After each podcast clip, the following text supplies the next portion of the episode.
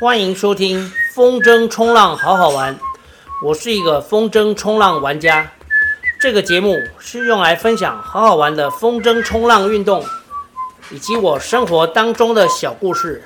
节目每周更新一集，花花对不对？花花，对，花花好乖。大家好，这一集的主题是风筝冲浪是什么？我发现我这个节目做到一百一十一集，这一集是一百一十一集，在一百一十集这里面，我没有一集是讲到风筝冲浪是什么，因为第一集就是在介绍如何成为一个风筝冲浪玩家，因为我以为大家都很喜欢 Google，都很会 Google，所以我觉得我有必要还是来介绍一下，因为我就在昨天，对，我昨天去内埤。就被一个看起来长得很像那个郑文灿的一个爸爸问：“请问这个是什么？”那我就跟他说：“这是风筝冲浪，你可以 Google 风筝冲浪好好玩，然后你就会找到一个 Podcast。这个节目是我做的，我就是因为常常在海边被游客问什么是风筝冲浪，我告诉你，你可以不用再问了。”哦，你你想知道的所有答案，在这个节目里面都有。好，我就这样跟那个长得像郑文灿的爸爸说，我可以叫他泪郑文灿。对，我就我就跟那个泪灿哥就这样说啊，然后他也他好像不死心，他又问了一些问题，比方说，哎，这个装备可不可以租啊，或是什么？我就说这装备都是要玩家自己买，所以我觉得我还是来讲一集风筝冲浪是什么。好，那在进入这一集的主题之前呢，还是先来聊一聊这这个礼拜我去了哪些地方玩，还有这礼拜发生了哪些事情。我想先说，就是前两天我老婆确诊，继我五月十九快筛阳之后，两天前就是八月二号，我老婆也快筛阳。好，那我其实因为现在到处都可以接触到确诊者。也到处都有感染源，所以也不清楚这到底是怎么感染啊。反正他就是那个阳性哈，他就是发现发烧，然后赶快筛。其实前一个晚上就有那个，嗯，有点咳嗽啊，有点不舒服。所以从前天一快筛阳开始，我就跟他分房睡啊。但是其实还是一起吃吃饭，嗯，我们还是在同一个空间生活。而且我收到一个简讯，就是。我九十天内曾经感染，所以我无需居家隔离。但是如果要外出，就要，哎，就要做，就要具备两日内的快筛阴。好，那其实我就乖乖的快筛，好，所以我我快筛是阴，好，我快筛阴性，所以我照常可以外出。这也是，这也就是为什么我昨天还可以去内皮，哦，因为我快筛是阴性。好，所以这个所谓的无敌星星，好像真的有那么一回事。不过可能不是所有人都这样哦，因为听说看新闻也有一些人他是感染过之后九十天内还在感染第二次，那我就不知道为什么。反正我是跟我老婆就正常的相处，就只有分房睡哦，分开卫浴设备分开，但是吃饭会一起哦。对，当然会用那个公筷的。好。OK，反正就是我老婆两天前那个确诊，而而且现在确诊用视讯确诊，我觉得蛮有趣的。就是你先去 Google 有哪些诊所哦，我觉得诊所比较方便啊。哪些诊所它是有那个，当然你要找离你家近一点的，因为需要同住家人去帮忙领药哦。如果需要领药的话，所以我是找我们家附近的乐华诊所。哦，那乐华诊所它会提供一个那个官方版的 Line ID 哦，那你先加入那个乐华诊所的 Line 的官方 Line，加入之后呢，它底下会有一个选单，就是要视讯确诊，然后你就要先填一个表单，那表单巴拉巴拉都填完之后，他会告诉你要准备什么，就是你的那个快筛阳的，就是两条线的那那个检检验哈，哎，跟那个健保卡哦。我是这样子做，我先拿一个纸卡，把那个快筛快筛阳的那个结果哦贴在上面，用那个背后用胶带，然后那个健保卡也是，因为你在视讯去看诊的时候，嗯，就是病患呢，就是我老婆，她必须要拿着那张卡，然后这样跟那个医医生视讯看诊，好，然后这些都准备好了之后呢，就会等，就是表单填完之后，大概半个小时之内，哦，如果他是看诊时间，半小时之内，医生就会拨号给你视讯看诊，然后看诊的过程其实蛮快的，哦，因为我就填完之后，后来就发现他看完，然后他就跟我说，我可以去那个乐华诊所帮他买。不不，帮他领药，好，然后挂号费一百块，我觉得就蛮 OK 的。那他是他其实也没有什么严重的症状哦。像我之前，如果大家有听我的节目，就会知道我之前五月十九那次，我就只有两天发低烧啊，完全没有吃药，我也没有不舒服。然后我老婆她是有一点咳嗽了哦，然后她我认识她之后，她就说她不会吐痰，不过因为她很少生病。哦但是她生病的时候，她如果咳嗽，她其实真的不会吐痰哦。所以她如果咳得很厉害的时候，就是以前啊，哦，以前感冒如果咳得很厉害，那她会咳到想吐哦，因为她不会吐痰啊，她不会做 这个声音，有人觉得很恶心，所以他不会做。好，OK，那他他就是这次也没有什么咳嗽哦，没有什么咳嗽，然后没有也没有什么喉咙痛不舒服，就只有发烧发一天哦。就是快筛阳的那一天，啊的隔天这样子，啊那一天到隔天，下半天到上半天，所以就还好，嗯，我觉得这可能跟他踩了两个礼两个月的飞轮有关系，因为因为他在学校有一个新同事，诶也不算新同事，就比较年轻的同事哦，带着他每天早上踩飞轮啊，就是他这两个月都有做有氧，啊，我觉得有氧运动真的蛮重要的哈，在那个这次这一波的。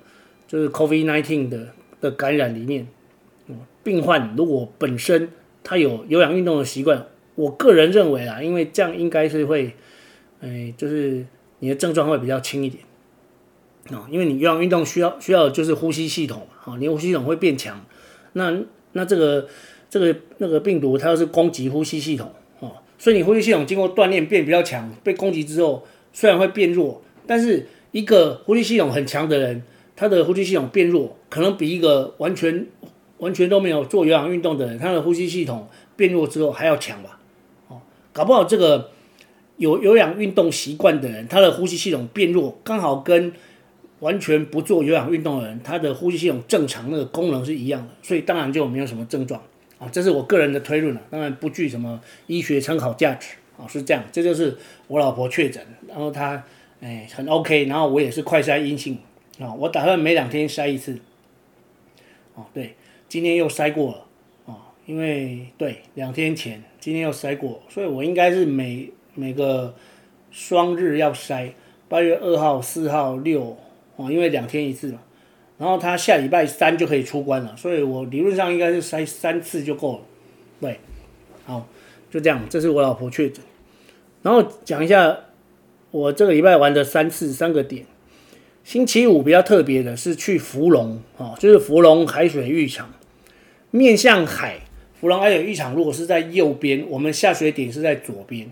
然后芙蓉它有沙雕季，我记得是每一年的五月到十月，而且之前曾经发生过，就是风浪板的玩家哦，要从那个我们想要的下水点下的时候呢，被工读生挡住了啊，因为那边有沙雕。所以他们认为玩家应该要买票进去，可是玩家其实没有要看沙雕哦。然后在之前就发生过一些冲突，那后来好像有经过沟通协调或是怎么样吧，因为我们的下水点是在海边靠海那一边哦，然后那个沙雕呢，它是在内河旁边，跟我们是不同方向的哦，所以其实我们下水看得出来哦，我们是带着装备往海边走。我们完全没有看沙雕。如果说真的要看沙雕，我不否认啊，我在海上跑的时候，我是看得到沙雕啊。但是就是远远的看着，有看到哦，那里有沙雕。跟游客买票进去，走到很近的地方，及仔细观察，还可以拍照，不管是自拍、合拍哦，或者是跳起来拍。大家现在很喜欢拍那个跳起来太空漫步那个拍法，OK，那就是都一样。但是我们是在海上可以看到。芙蓉这个点一年大概顶多可以玩到一两次吧，哦，因为我印象中就是通常是什么时候会去芙蓉呢？哦，就是像这种台风的季节，在台湾台风的季节应该是六七八九月吧。哦，六七八九月有时候台风是在台湾的北边哦，就是离有点距离，然后那个台风的外围环流，它刚好形成在芙蓉这个海这个位置哦，这个位置是可以玩的。我之前有讲过，我们风筝冲浪玩的是向岸风。哦然后这时候就是可能会变成形成那个台风的外围环流，它可能会形成东北风哦，或者是西北风。那我们在芙蓉就可以玩哦。那也必须是芙蓉这个点，除了它之外没有地方可以选。说实话，我其实不太喜欢去芙蓉哦，因为如果西岸可以玩，西岸对我来说是比较方便，而且西岸西岸的环境单纯啊，像永安。你看六七八九月常常是可以玩西南风嘛，像永安渔港，我以后应该专门来做一集介绍永安渔港啊。那个永安渔港，它它的点就非常好，它停车场停好之后，一过马路就是沙滩哦，然后很近哦，它应该是所有玩点里面距离沙滩最近的。那最远的就是那个红海滩。上个上一集我不知道有没有提到，我们七月十六办过办过一个会内赛。其实那个会内赛之后，我就因为玩太累，然后，呃，左手得了网球肘。我是今天才知道我，我我这个是网球肘，就是因为拿很重的东西哦。那为什么呢？因为海滩离那个停车的地方有五百公尺，哦，所以玩完已经很累了，然后还抱着板子跟装备走回去哦，所以就是累上加累，所以左手就拉伤了。因为痛了半个月，我觉得怪怪的，Google 一下才发现握拳哦会痛。不过那最痛的时间是晚上睡觉，早上起来运动完之后就还好哦。虽然有类似网球走啦，疑似网球走，可是我依然还是可以拉单杠、做伏地挺身哦，棒式支撑这些都没有影响哦，甚至我还是照样去玩。好，回到芙蓉那个点，就是当北边有台风，然后形成外围环流哦，这时候可以玩。所以我礼拜五去了一次，然后那一次。后期影戏又遇到那个刚好它周边道路在铺柏油，所以我到了之后绕了一个小时才找到路可以进去。因为本来以前去的路，虽然我是有做那个导航的，那叫什么？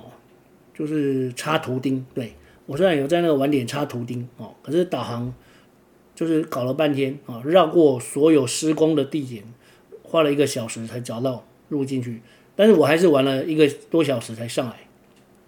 上礼拜我风算不错，嗯，好，而且那个地方就是因为临近海水浴场，你在玩的时候，其实很多观众哦就会有一些虚荣心、成就感哦，觉得蛮好。尤其在刷浪的时候哦，大家会非常那个，对，会对你欢呼哦，或者跳高的时候，大家会对你欢呼。好，那这是福隆，那因为那边没有水冲，所以要自己带水，对，所以我们会自己带水去冲。好，这是星期五的福隆，那星期一永安，这也是一个比较特别的的那个永永安的那个风况。通常永安的风况是，它如果是正常的西南风，大概中午前后风会是最好。可是星期一啊，就是前几天的星期一，哎，刚好上午才有风，过中午就没有哦。那这就是比较少，所以我那天是早上做完，在家里做完健身。哦，做完重量训练我就出发了，所以六点多就出发。六点多出发，没有跑步。哦，我一个礼拜大概跑五六天，没有每天跑，所以可以休一两天。我就选择星期一那天休不跑，然后就去永安。所以我那天是从，呃，大概八点就下水。哦，呃，不是八点就下来。呃，对对对，八点就下来。我八点玩到十点多。哦，对，八点玩到十点多，两小时，然后十点之后呢，风就开始变小，那这是永安，当然也因为那天早上是干潮，哦，之前有讲过，永安它的最大的缺点就是它的涨潮满潮的时候没有沙滩，哦，没有沙滩腹地可以起降筝，所以通常大家都要在诶涨潮前哦两个小时，或是涨潮后两个小时，好的的这些时间。来起降筝哦，这样会比较方便。如果那个岸上有人，他可以帮你降增，这样子是 OK 的哈。因为而且必须是玩家，玩家比较清楚怎么抓风筝。啊，这是礼拜一的状况，然后再来就是昨天的内皮，所以我这个礼拜玩了三次，整个七月份我玩了十六天，六月比较多，六月好像二十一天，哦，当然就是有风就玩，有玩就好，见好就收，所以我大概都是一两个小时啊就收，这也就是为什么红海滩那一天真的是玩太久，所以才会那个肌肉疲劳哦，然后应该有一点点发炎。哦，就变网球肘，不过我相信慢慢会好。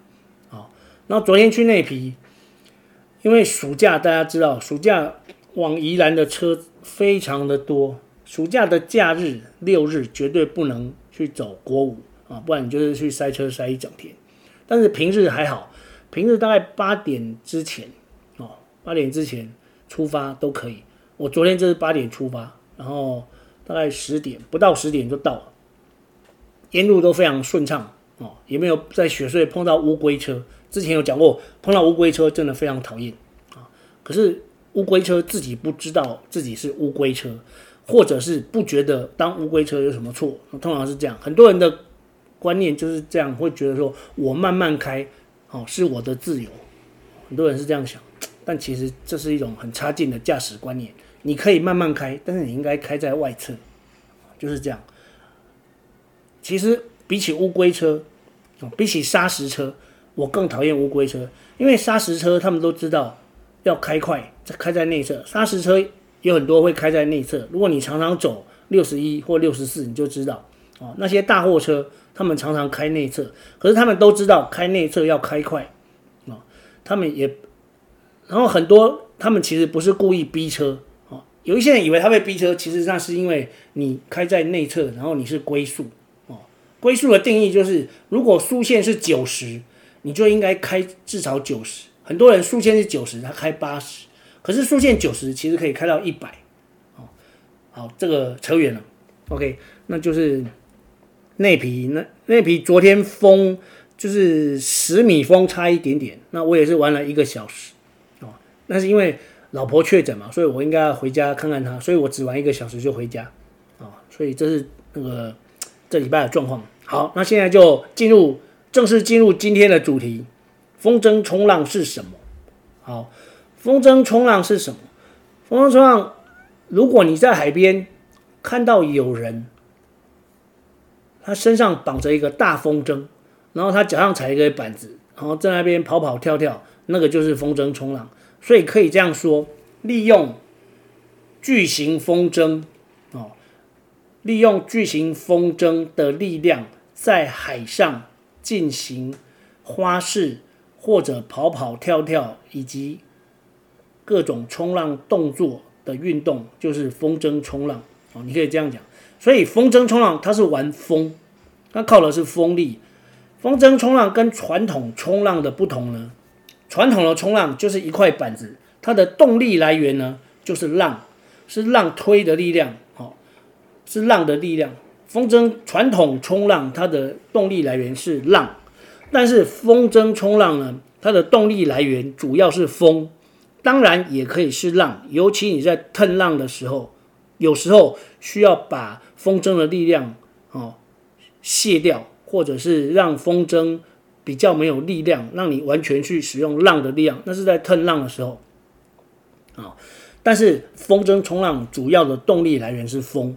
这是风筝冲浪跟传统冲浪的不同。我常常遇到邻居或者是朋友说：“哦，你要去冲浪啊！”我本来一开始都会跟他们，就是纠正他们说，风筝冲浪不是冲浪。甚至有人会跟我聊冲浪，想要跟我聊冲浪怎样这样，我都会跟他说：“我不会冲浪，我玩的是风筝冲浪，这两个不一样。”哦哦，所以我觉得应该都要这样说，不然让他们错误的以为。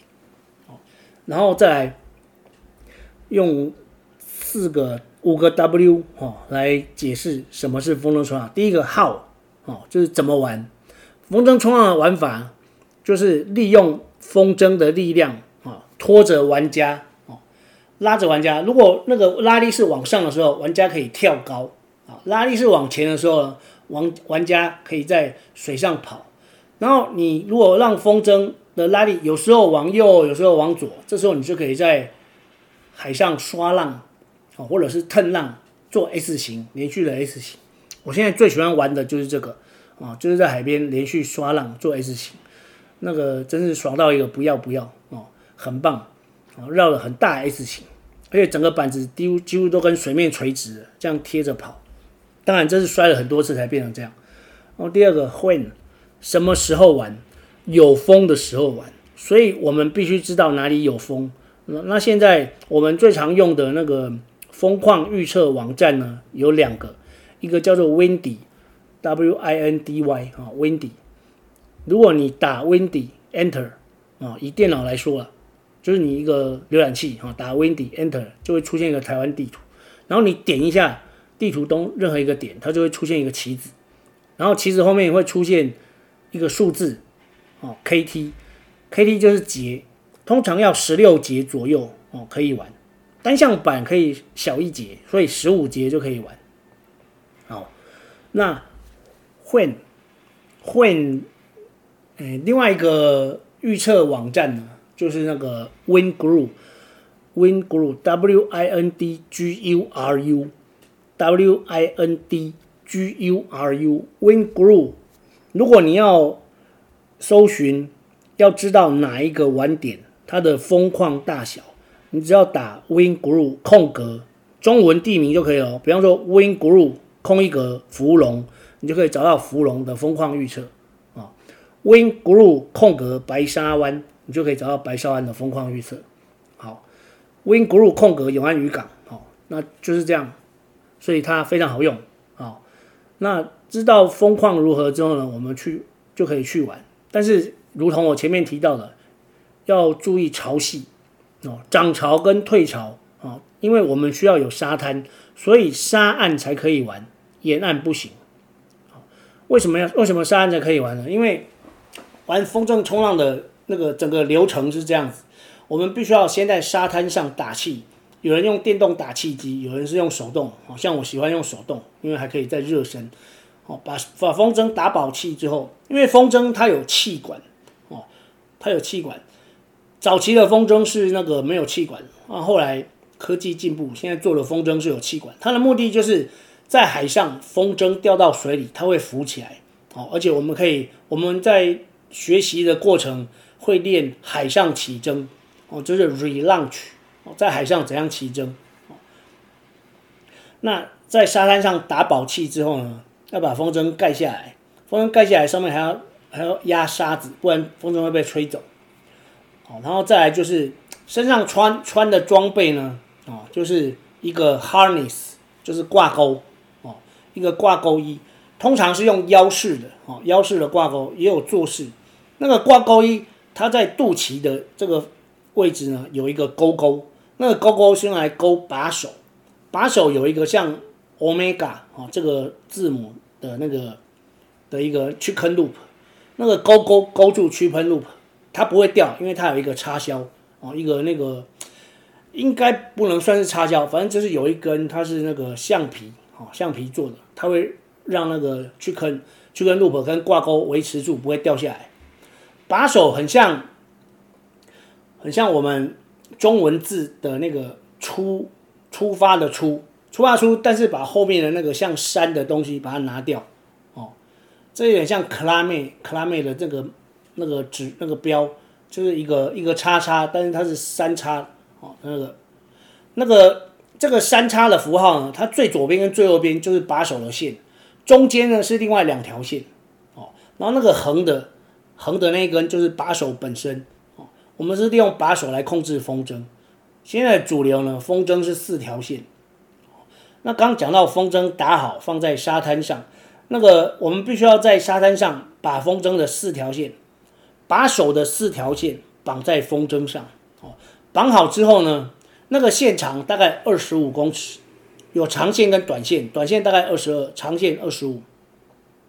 通常是九米筝，九米以下的用那个用二十用短把，哦，十米以上包含十米是用长把，哦，那风筝线绑好之后，接下来就要起筝，起筝可以自己起，也可以请人帮你起。如果你要自己起呢，要注意那个风筝起来的时候，我有做一集叫做起筝的安全拉布拉多，哦，就是把手不能拉太多。通常初学者容易在自己起筝的时候发生问题，因为他一起筝，风筝往上飞的时候会有一个很大的拉力。如果你用力拉把手，那个风筝往上飞的同时就会把你拉出去摔，哦，所以这个为这就是为什么一定要找教练。我记得我第一集里面是讲说，有车有钱有时间，然后再去找教练。恭恭几拜，有车有钱有时间，然后再去找教练。哦，如果你想要成为一个那个风筝冲浪玩家，你可以回去听第一集，我那里面讲的很清楚。哦，其实不用准备太多钱，但是一定要有车子，因为。去晚点都要自己开车，那些地方都是捷运没有到的，公车也没有到啊，因为是在海边。好，那这就是那起筝之后呢，接下来就是你要带着板子哦，Beach Star 或是 Water Star 就是出去开始玩。惠尔就是晚点啊，通常晚点呢就是要看哪里风好，哪里风可以玩。通常我们是玩向岸风哦，比方说吹西南风的时候，我们就是在西岸。哦在西岸的永安渔港，永安渔港，永安渔港旁边呢，哦，永安有一个西南风的故乡，哦，这个称号代表它西南风是非常好，哦，永安。然后有时候西南偏西可以在红海滩，哦，因为它地形的关系，它的偏西风很好，而且红海滩还有一个很大的好处，就是它中午的热对流效应是最好的，这应该也是因为地形的关系，所以有时候永安风比较鸟，但是。红海滩因为热对流的关系，它风会比较好。但是大多数的时候，如果永安风很强，哦，红海滩会稍微弱一点，哦，就是这样。但是如果你玩惯了浪，你会比较喜欢在永安玩，因为永安的浪比较好玩。哦，红海滩大部分是平水，哦，这就会了。护护就是谁玩？哦，就是一开始呢，借着这个户要告诉大家，你一定要找教练，不要自己买装备来搞。哦，这样子是。事倍功半，因为没有人教你，没有人保护你，其实你自己玩很危险，花时间很长还学不会，这是其次，但是危险哦，伤了身体或是丢了老命，这更不值得哦，所以不要去省那个教练的钱，而且甚至我知道像雕哥，你跟他买装备，他还会送你课程哦，大雕大柱子，你在网络上 Google 大柱子哦。大柱子风筝冲浪，或者风筝冲浪教学，哦，那有很多教练啊，Nico 啊，Kevin 啊，哦，Jason 也可以，哦，广东州哦，就是就是我的启蒙教练，都可以在网络上找到，哦，他们都不错，都会跟你介绍装备，或者自己有代理装备，那再来需要哪些装备？What 需要哪些装备？风筝冲浪需要的装备，当然第一个是筝。风筝你至少一开始要买两件，但是我建议大家，如果你真的下定决心要学，直接买新风筝，不要去买二手筝啊。买二手筝的缺点就是，如果你买到了筝，它本来就有状况，那很讨厌，因为你学到一半可能风筝消风哦，或者是初学者很容易摔，但是新筝很耐摔，耐摔，但是二手筝不耐摔，摔一次风筝就裂掉了，你可能才刚刚开始练十分钟，风筝就裂了。那是要练几口根哦，像我以前刚开始学的时候，我就是买买一件还不便宜二手筝，但是它摔一摔就裂了哦。不过没有关系，反正我我后来还是买了两件新筝，可是这样又拖过了半年啊。不过没有关系，反正就是建议大家，这是我的经验哈，买两件新筝。为什么要两件呢？要一件小筝，一件大筝。这个道理是这样子：风小的时候用比较大的筝哦，可以得到比较足够的动力；风很大的时候。因为 overpower 哦，你在玩的时候动力太大了，其实危险，所以你应该要用一件比较小的筝。这就是为什么应该要准备两件风筝哦。通常就是如果是这样子，你可以买一件六米，一件十米哦。刚开始这样子是 OK 的。风筝两件，然后把手把手，如果你有大小大小筝呢，把手就要两个哦。就是我前面说的。小筝用小把手，大筝用大把手，好，然后还有挂钩 harness 啊，挂钩你可以直接买腰式的挂钩，哦，腰式的挂钩，然后这样子就够了。那另外有一些次要，就是不是绝对必要的装备，比方说胶鞋啦，哦，因为在学习过程有可能会被沙滩上的礁石割伤，哦，所以穿胶鞋是一个。哦，对，我刚刚漏讲了板子，板子一开始用 Twin Tips，就是双向板。双向板它很像一种滑雪板，它有两个脚套在上面，然后就一块薄薄的木板。哦，哎，不一定是木板，哦，是那个现在可能是玻璃纤维。哦，双向板顾名思义就是它两边都可以当头。哦，然后第二种是单向板，可是初学者一定是从双向板开始。哦，初学者一定是从双向板开始。再就是单向板，哦，像我现在玩的就是单向板无脚套，无脚套叫做 strapless，啊，你不要去 Google strapless，这之前讲过了，会出现其他的很奇怪的那个影片，好，那个 双向板是初学者用的，但不代表它就是一个初学者玩的板子哦，因为它其实可以玩出很多高阶的花式动作，所以双向板你也可以双向板玩到底，像龙哥就一直玩双向板，然后他的花式。哦，动作也做得很棒。好，这是双双向板，然后再来就是单向板。单向板其实如果你不想要玩无脚套，你也可以装脚套，因为很多人都这样玩。像发哥他装脚套，海龙更不用说，一直都装着脚套。好，因为有脚套跟没脚套，它的玩法不太一样。但是我觉得无脚套是比较好玩。哦，所以有双向板、单向板，另外一种是水翼板。基本上风筝冲浪是这三种板子。哦，单向板呃双向板。单向板、水翼板，哦，初学者一定是从双向板开始，所以你需要买的装备呢，两件风筝，风筝乘以二，然后把手乘以二，然后再来是挂钩一个就好了，哦，harness 一个，再来是板子，就是双向板一个，这些就是必要的装备。那非必要的装备呢，就是胶鞋，我刚刚讲过了，哦，胶鞋。然后如果你不穿胶鞋，你也要穿拖鞋。拖鞋不要买太好，因为沙滩上常常会有狗把拖鞋咬走哦，所以你就穿一双快要丢掉的拖鞋哦，因为沙滩很烫哦，通常就是把它拖在涨退涨退潮不会被浪冲走的地方，用沙稍微盖一下。为什么要用沙稍微盖一下呢？或者是用石头盖？因为如果你不盖呢，风很强的时候，尤其是冬天的观音，那个不是被狗咬走，就是被风吹走哦，所以很多人常常玩上来找不到拖鞋。如果你穿胶鞋就没有这个问题啊，因为胶鞋在脚上，它不会被风吹走。胶鞋、太阳眼镜，有些人嗯没有没有准备，他不戴。像我现在戴的就是一个老花多焦的近视散光变色眼镜哦，它这么多功能哦哦，它有太阳眼镜的功能，但是只有两千多块哦。对，因为有一个很好。很便宜的店家，虽然老板脾气古怪，这个我之前讲过。百越哦，我在百越配，去百越配眼镜一定要有人介绍，你一定要报电话号码，报一支手机号码，是他的旧客户。旧客户要有多旧呢？不用，不用很旧，就是你去配过一次，你就是旧客户了哦，一次就旧了哦。所以要有一个旧客户，旧客户介绍，从来都没有去过的，你进去说要配，他不配给你，因为你不知道他的规矩，他的规矩就是。很有规矩，大家可以去过看看，它的评价很低，但是生意很好。哦，但是我们不是要讲眼镜，我是说我没有用太阳眼镜，那是因为我的眼镜会变色。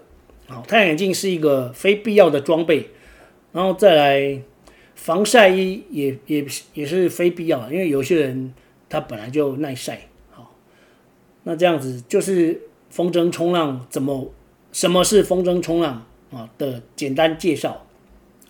那如果你还想知道怎么开始，你可以回去参考第一集啊。第一集我讲的就是如何成为一个风筝冲浪玩家。好，那，诶，好像很久没有讲到花花，我再讲补一点花花的最近的状况好了。花花最近他蛮好的，但是我觉得他越来越黏我哦。他每天早上在五点左右就会在房间门口喵，然后我就没办法赖床，我就要起来。起来陪他，他他常常也不是肚子饿，就是要出来拍拍。哦，我发现猫喜欢拍那个，就是靠近屁股后面那个背，哦，就是脊椎骨那个地方位置，很有可能这对他们来说是一种，嗯，可以促进健康的按摩行为。大家知道跑步的人不会节食嘛？哦，那是因为我们身上如果开始产生一些小的结石，它其实是可以排出体外，但是你必须要身体常常有像跑步这样子的震动，哦的这个动作可以。我为什么知道这个呢？因为我们我之前在永曼有一个郭老师啊、哦，他就曾经因为像结石这样子，然后跑的时候，哦，据医生的说法是那个结石呢。它排出的时候其实不会痛，但是在下降的时候，下降到那个，诶，就是我们储尿的地方，就是膀胱的时候是会痛哦。那里的管线好像比较小，我不知道有没有记错，反正是这样子。但是要怎样让它下降呢？就是常常要有这个震动，就是跑步。所以跑步是一个非常好的内脏按摩。这这也是这也就是为什么我这二十几年，一从一九九四年开始，我一直坚持跑步。之前有提过，就是因为我的父亲呢。他是一个，诶，我从小他就是一个老病号啊，他已经过世二十年了。我最近才去那个，哎，这不知道有没有讲过？我最近才去慈恩园缴管理费哦，我这次就缴了那个，好像讲过，对，三万六啊，就再缴三万六，就终身免管理费。这是我可以为先父做的最后一件事情。对哦，这就是花花。哎，花花最近好像那个，我发现他脸会歪一边。哦，那我以前帮帮他拔过牙齿，在十小的时候帮他拔过牙齿，我觉得他可能牙齿又痛，我会密切观察。如果他需要我帮他拔牙齿，我可以再帮他拔。而且他牙齿痛，可能吃东西也吃不多。哦，应该是这样子。好，那这一集呢，关于风筝冲浪是什么，还有补一些这个礼拜的发生的事情，就到这边结束。我们下一集再见。